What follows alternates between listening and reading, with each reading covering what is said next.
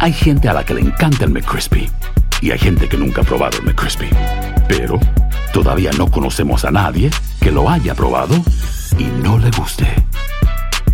Para pa pa pa.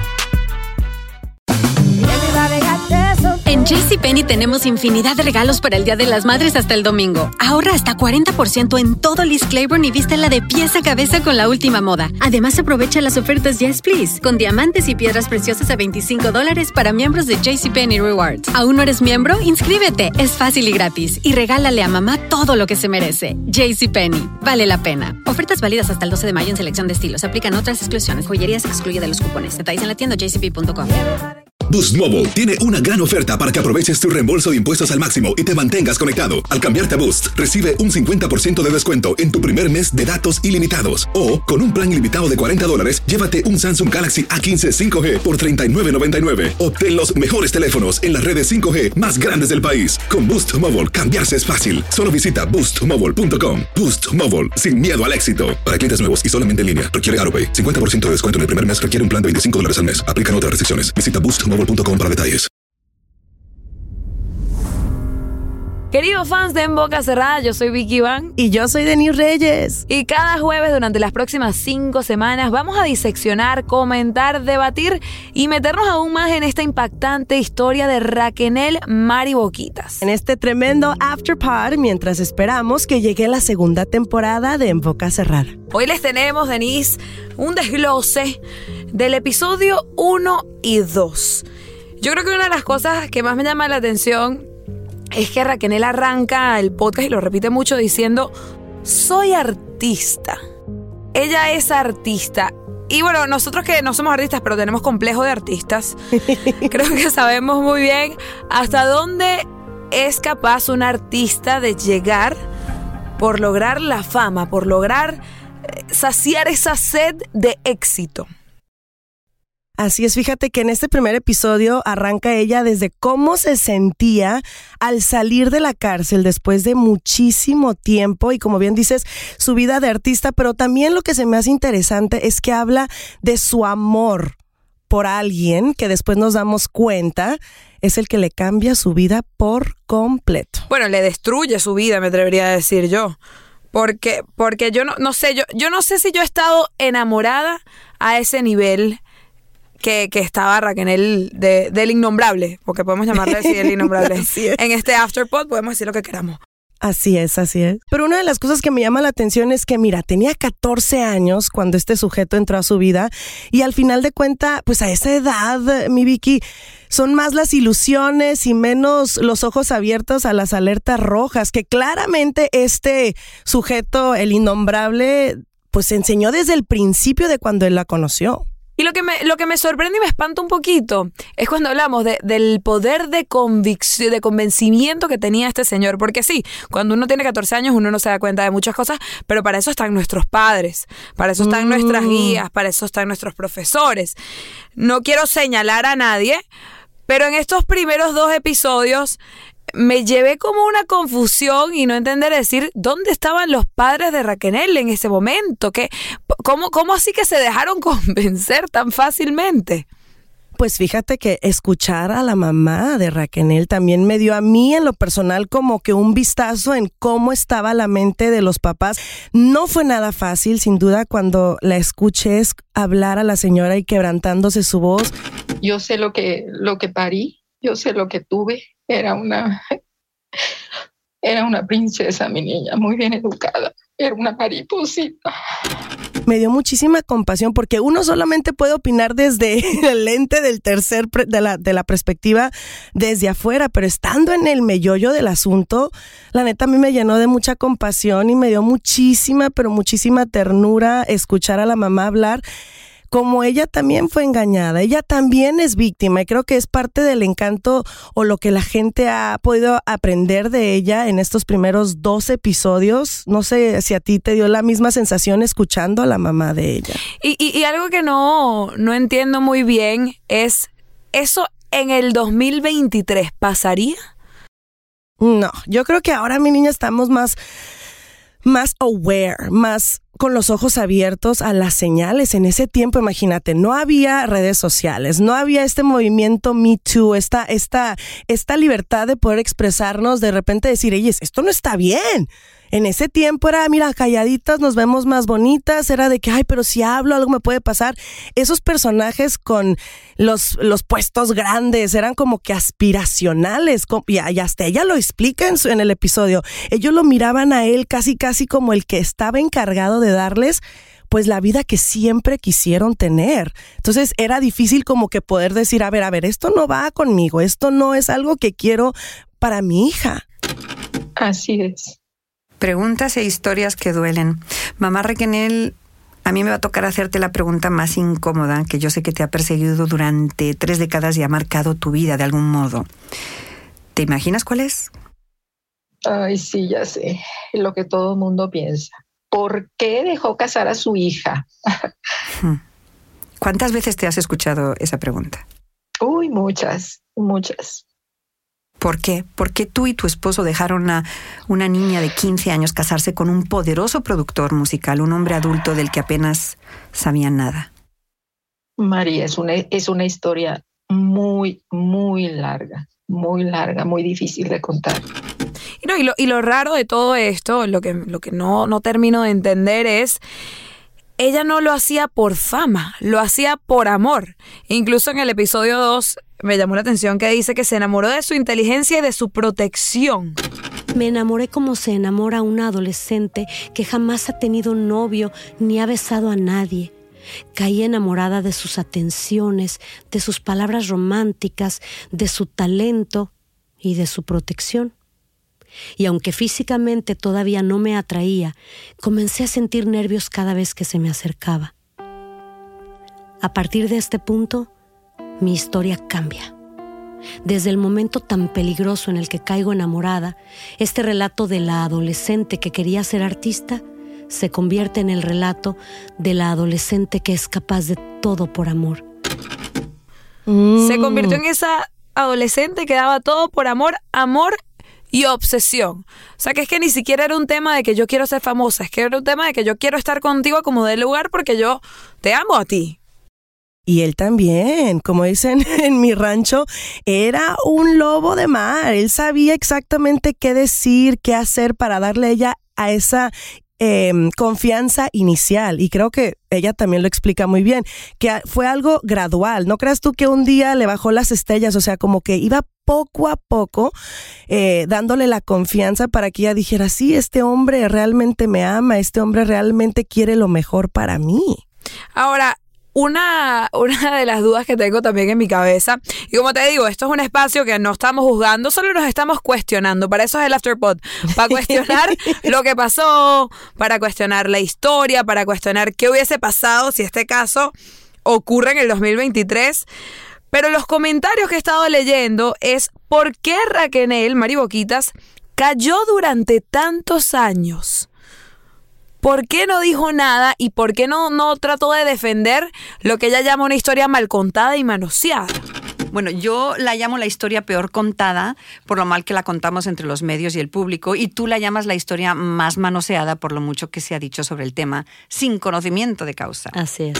Sí, fíjate que una de las cosas que las personas en redes sociales, arroba Freddy Gallardo Lima 1142, dice, de lo único que se les puede culpar a Mari y a Gloria es que callaron por algún motivo. Y habla ese mismo, dices tú, callaron, callaron. Es que mira, una persona víctima de este tipo de maltrato, abuso físico, emocional, uno que tal vez no ha pasado por eso tan fácilmente puede opinar, no, pues, pues hay que hablarlo y decirlo, pero esas cosas, mi niña hermosa, se quedan en el corazón y son casi como como candados que no te permiten expresarlo porque lo tienes tan reservado y tan metido en el corazón en lugares que a veces nadie los puede ver, ni siquiera tú. Yo he pasado por situaciones muy difíciles y eso es que soy una mujer empoderada y que digo, pero a veces uno en esos instantes se convierte en una niña escondida en esos lugares oscuros y, no sabes cómo salir. Y entra yo creo que el factor del miedo, ¿no? El, el qué pensarán, el me van a creer, el, el tengo yo la razón, que me van a juzgar. Y, me llama la atención que ella dice que ella no quería hablar y no, no hablaba cuando salió de la cárcel porque no le quería hacer daño y no quería hacer a los suyos sufrir más de lo que ya habían sufrido. O sea, ¿cuántas cosas se habrá callado Raquel? Me estás diciendo que nunca te has sentado tranquilamente a hablar largo y tendido con tu madre, con tu hermana, a tu hermano, de lo que pasó. ¿No les has explicado las cosas? No, no, ¿para qué? Yo no, yo no quiero hacerlo sufrir más. Cuando yo salí de la cárcel, decidí no hablar de mi pasado para protegerlos de más penas bastante escucharon y les contaron durante muchos años, los insultaban, sufrieron muchísimo. Hasta ahora comprendí que debo confesarles todo lo vivido porque ellos merecen la verdad.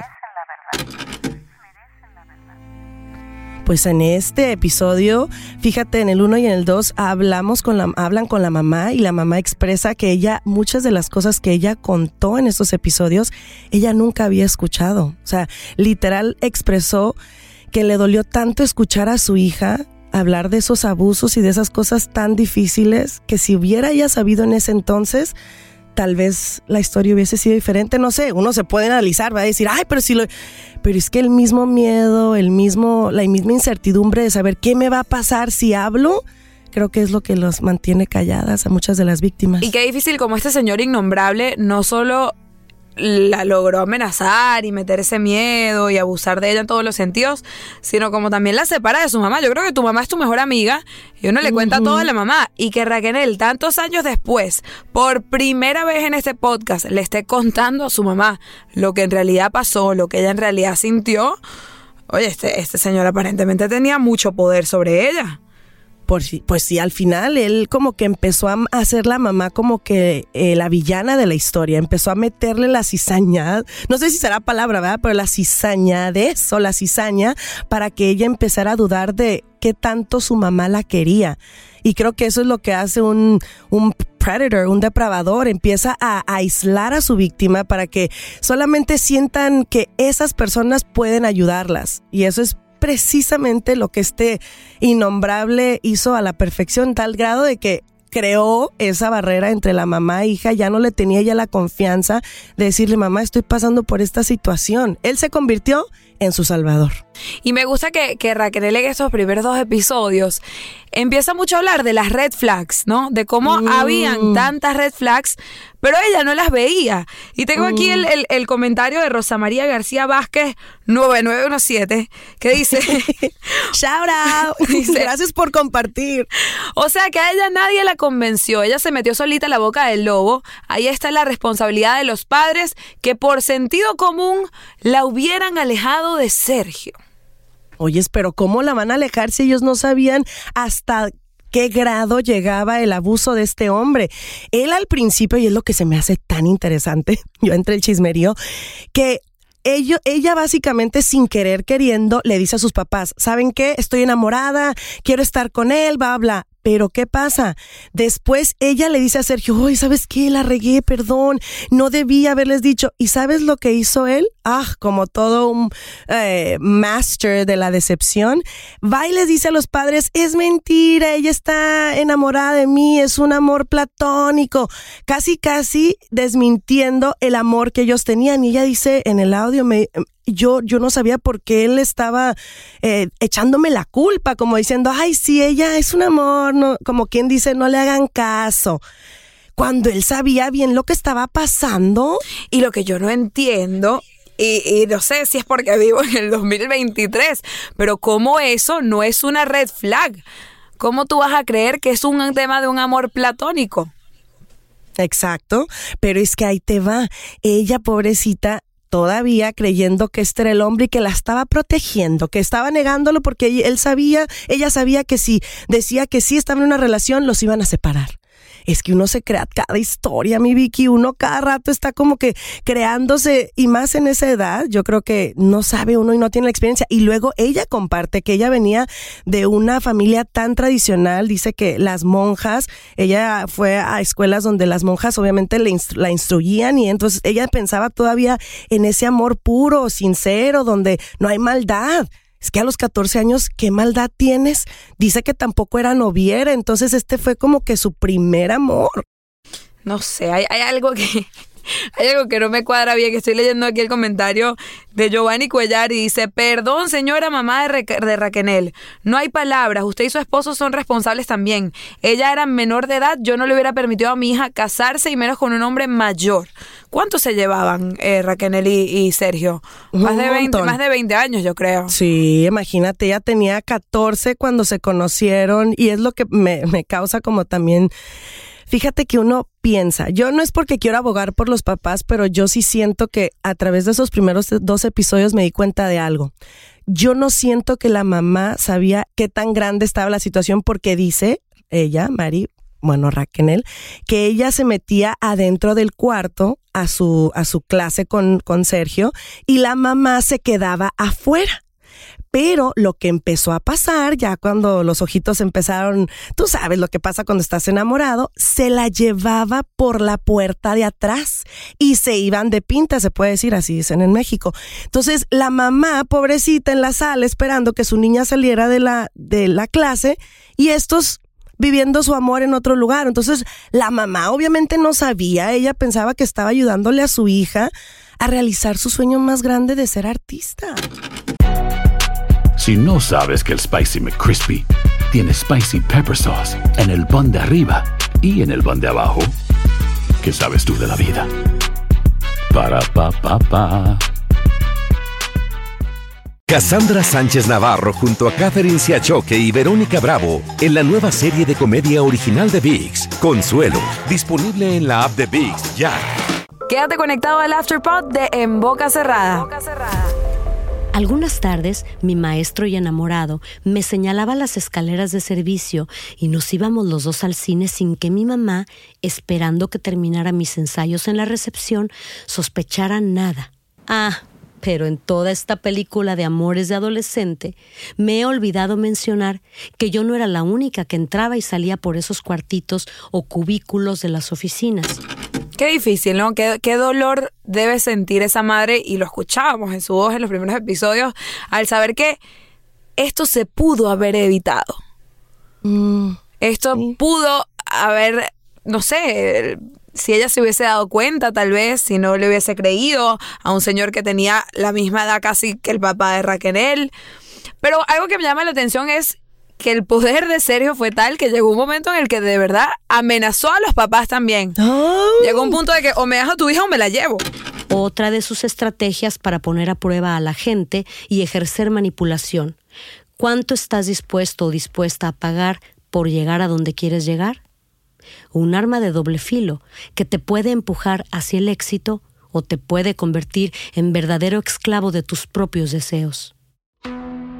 Aquí tienen el contrato para que yo la pueda representar formalmente, nos dijo mi nuevo representante y productor. La niña tiene dos días para aprenderse siete canciones. La veo el lunes. Eso fue lo que a mí dije yo, wow, qué nivel de descaro, ¿no? De verdad de decirle, oigan, miren, no hay opciones. O me la dan o me la llevo. Y ahí es donde yo digo, qué bárbaro de verdad utilizar el... O sea, en ese momento yo siento que ellos temieron por la vida de su hija porque dijeron, este hombre se la va a llevar a la fuerza y qué hacemos como padres. No, la verdad son cosas muy difíciles. Yo no tengo hijos, pero ni me quiero imaginar en ese momento la gran encrucijada de que qué hacemos, ¿no? Y es lo que expresa la mamá en estos primeros dos episodios. ¿Qué podíamos hacer ante esta situación tan increíblemente difícil. Y más allá de la mamá, yo creo que también las personas que estaban alrededor, a mí me llama la atención cuando entra Rubén al segundo episodio y, él dice que él nunca vio nada raro, que él como mm. vecino de oficina trabajando ahí, nunca vio nada que, que le pareciera fuera de lugar. Y yo creo que es base en base a lo que decía eh, Raquel, de que él era muy astuto de que todo mundo a su alrededor mantuviera los secretos. O sea, a como que a todo mundo los tenía bajo ese lema de que guarda ese secreto, guarda, y como que toda la gente le hacía caso. O sea, si ella se ponía a analizar, y obviamente ahora que está grande y está en este podcast, pues dice, ¿cómo no es posible que me di cuenta de las otras chicas que entraban, que salían? Pero es que él era como astuto y a todo mundo le decía como, hey, guarda el secreto, y nadie se atrevía como a destaparlo. Y qué valiente Raquel, que en estos dos episodios pues comienza a contar su historia. Hay mucho más que viene por ahí, pero quiero leer el comentario de Mirella Alba que dice, gracias por hablar y contar cómo pasaron las cosas. Espero que ayudes a quitarles la venda a muchísimas mujeres que son víctimas de estos monstruos. Porque lo más triste de todo esto es que sigue pasando.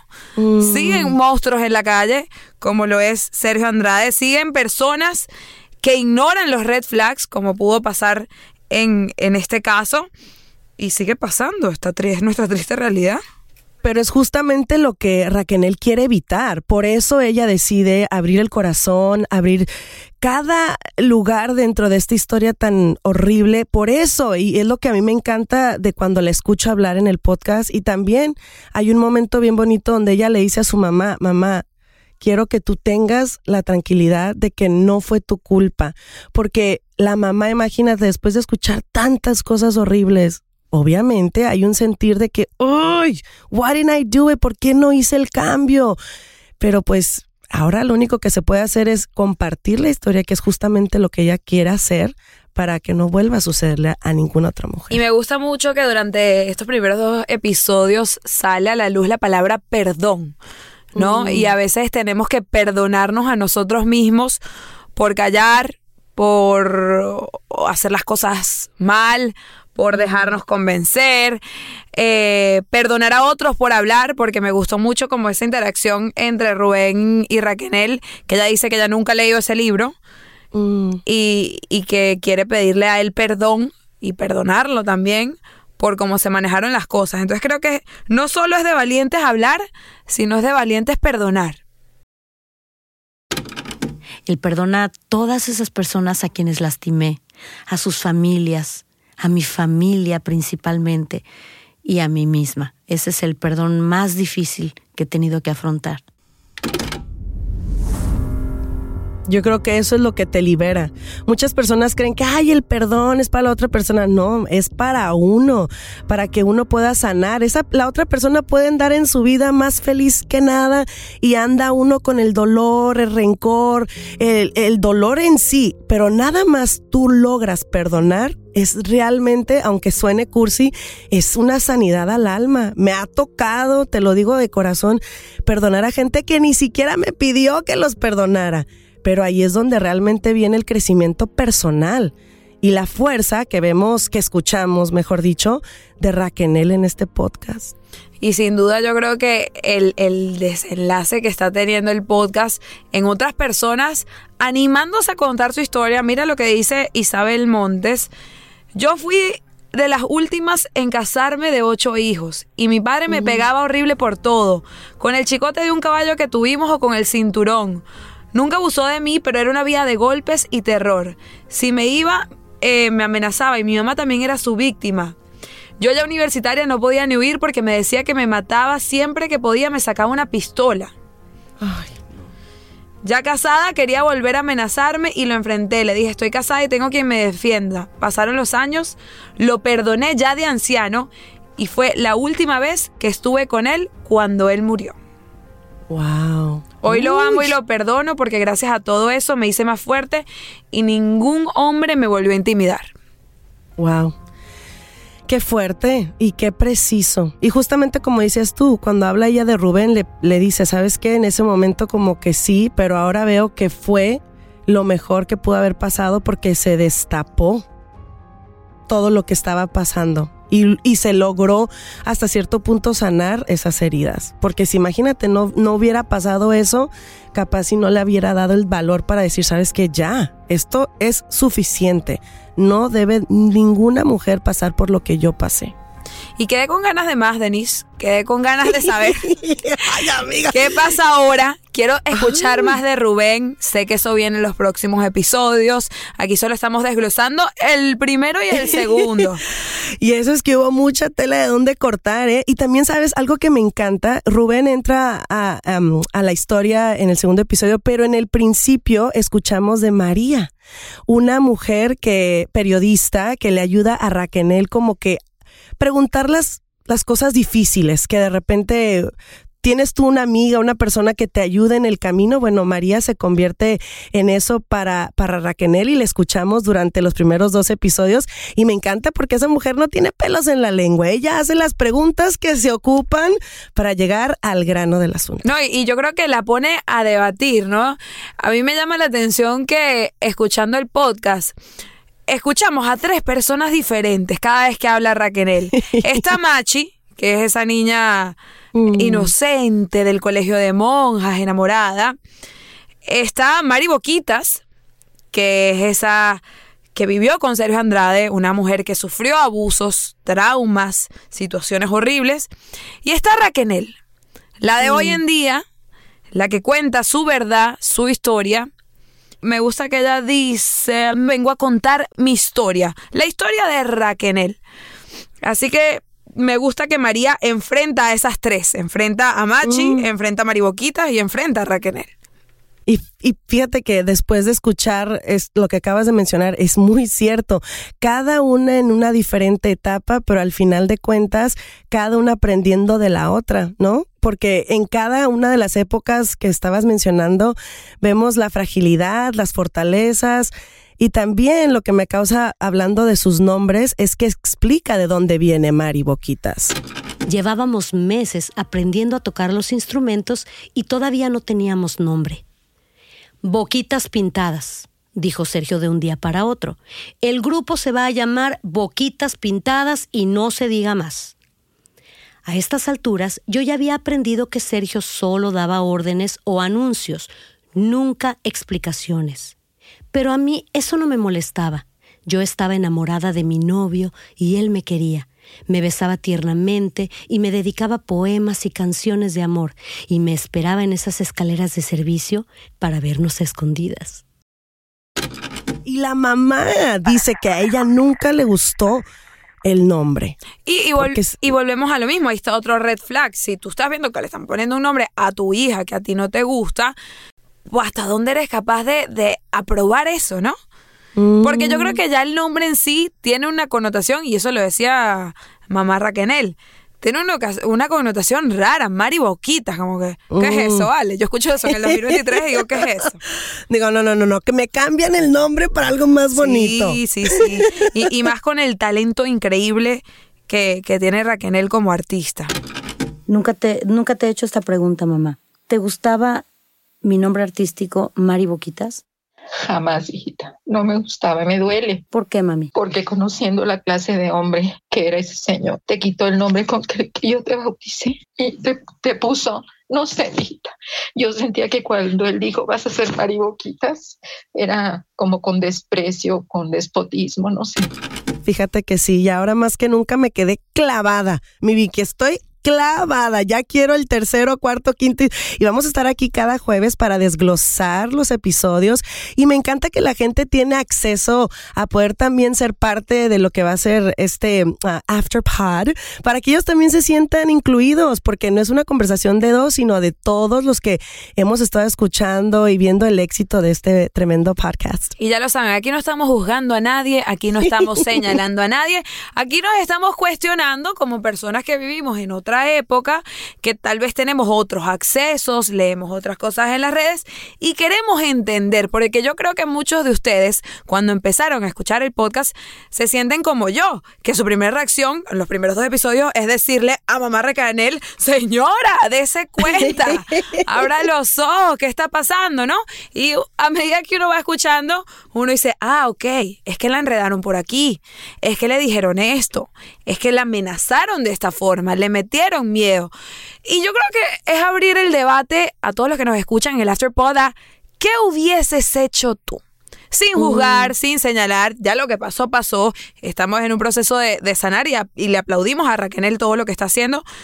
Pero ¿qué hubieses hecho tú? Ponte en los zapatos, ponte en la época en, lo que, en la que sucedió esto, ponte en los zapatos de Raquel, de mamá Raquel, del padre de Raquel. ¿Qué hubieses hecho tú? Eso es la, es la gran pregunta. Y en lo personal, si me la haces a mí ahorita, amiga, yo siento que aunque soy una mujer tan fuerte a mis tantos años de edad, creo que ¿A tus también. Ah, no, amiga, eso no se. eso nunca se revelará. Será una gran incógnita. Solamente mi madre. No, a veces se le olvida a mi madre. El otro día cumplí años y me dice, mija, ay, ¿cuántos cumples yo, madre? Si tú no sabes cuántos cumplo, ¿qué está pasando en el mundo? Tú siempre resta tres. Esa es la regla de las mujeres de Hollywood. Yo las he visto y ellas siempre se restan tres años. Me encanta. Yo no soy la única, estoy segura. Bueno, mi Denis, y el llamado para todos los que nos escuchan en este momento, yo creo que es a dejar su comentario. La pregunta de este primer Afterpod es, ¿qué hubieses hecho tú? ¿Cómo lo hubieses manejado sin, sin juzgar, metiéndote en personaje, en rol, sintiéndote amenazada, enamorada, o, o como madre, si usted es padre o madre, ¿cómo hubiesen reaccionado? Ante una situación así? Déjenos sus comentarios en arroba euforia podcast y pendiente porque esta discusión sigue la semana que viene. Así es, y fíjate que esto se pone mejor y me encanta que incluimos a la gente que está escuchando este podcast porque de eso se trata, ¿no? Poder juntos tener un diálogo acerca de una historia que ahora que la escuchamos podemos aprender muchas cosas y va a ser, yo pienso, de mucha bendición para aquellas personas que tal vez tienen miedo de abrir la boca, tienen miedo de expresar alguna situación en su vida. Esto yo creo que es como que el, el mejor empujoncito para que digan, ¿saben qué? Ya no tengo que sentirme como me siento, puedo dejar que esto que yo pasé salga para poder sanar. Creo que esa es al final de cuenta la misión de Raquel y pues para nosotros hablarlo pues también un poquito. El chismerío no- es bueno en, en cantidades pequeñas. Claro que sí, esto es un espacio seguro, aquí nos juzgamos, aquí desglosamos, analizamos y de vez en cuando opinamos. Hasta aquí hemos llegado con este primer Afterpod de En Boca Cerrada. Quédate conectado para escuchar los siguientes episodios y si todavía no has escuchado la primera temporada En Boca Cerrada, te invitamos a que la escuches de principio a fin. Créeme que no te vas a arrepentir. Hay gente a la que le encanta el McCrispy y hay gente que nunca ha probado el McCrispy. Pero todavía no conocemos a nadie que lo haya probado y no le guste. Para pa pa pa. Cassandra Sánchez Navarro junto a Catherine Siachoque y Verónica Bravo en la nueva serie de comedia original de VIX, Consuelo, disponible en la app de VIX ya.